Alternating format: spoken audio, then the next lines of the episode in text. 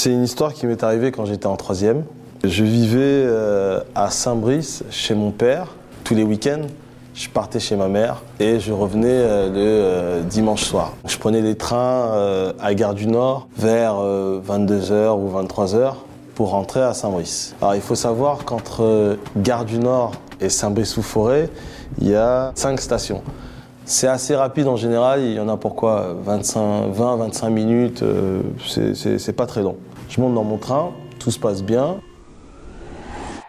À mi-chemin, arrivé à Saint-Denis, je commence à me sentir bizarre au niveau de mon ventre. Je sens qu'il y a un truc qui va pas. Euh, tu sais ce que c'est quand, quand, ton ventre, tu vois, il se met à gargouiller, ça fait des bruits bizarres et tu sens la patate. J'arrive à Saint-Denis, ça a l'air de tenir, mais je me sens quand même chelou, ça part pas. Épiné, ça part pas. J'étais dans un wagon où il n'y avait pas de toilettes. Je change de wagon, je vais dans les wagons de devant pour voir si je peux trouver des toilettes. Je trouve pas de toilettes. Arrivé à Deuil, ça commence vraiment à sentir pas bon j'ai toujours la sensation dans mon ventre, ça fait des bruits. Et à chaque station, en fait, je continue d'avancer avec l'espoir que euh, je vais vite arriver et que peut-être le wagon d'après, j'aurai un wagon avec des toilettes, tu vois. Sauf que deuil, je dépasse pas de toilettes.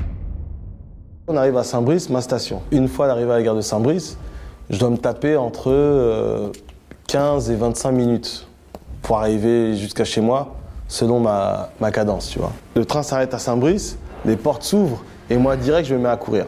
Je bouscule les gens, je dis pardon, je m'excuse, je dévale les escaliers, je remonte et je remonte la ligne droite et je commence à courir. Et là, à un moment donné, boum, mon ventre, ça me prend, tu vois, c'est comme un, électrochoc.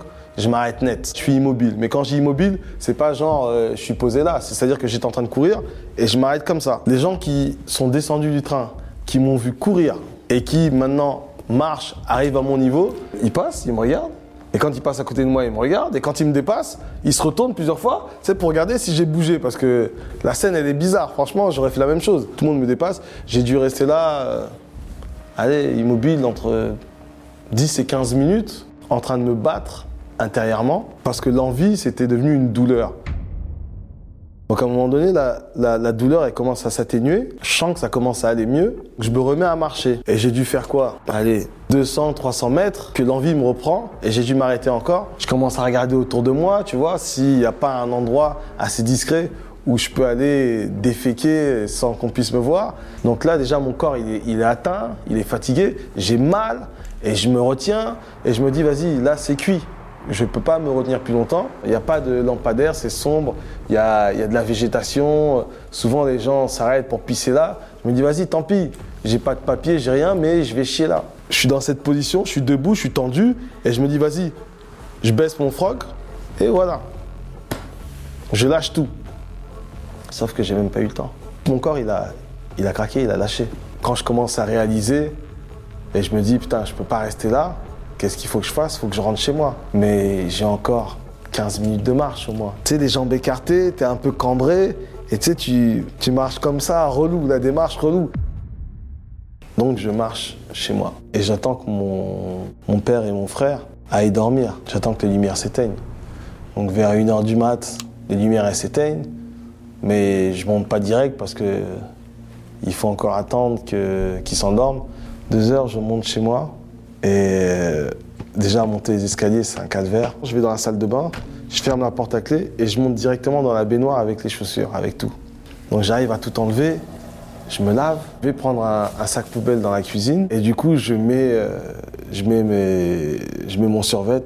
Et comme je suis au premier étage, je l'ai jeté par la fenêtre parce qu'il était hors de question que je mette le sac poubelle, que je laisse euh, à l'intérieur de la maison, tu vois.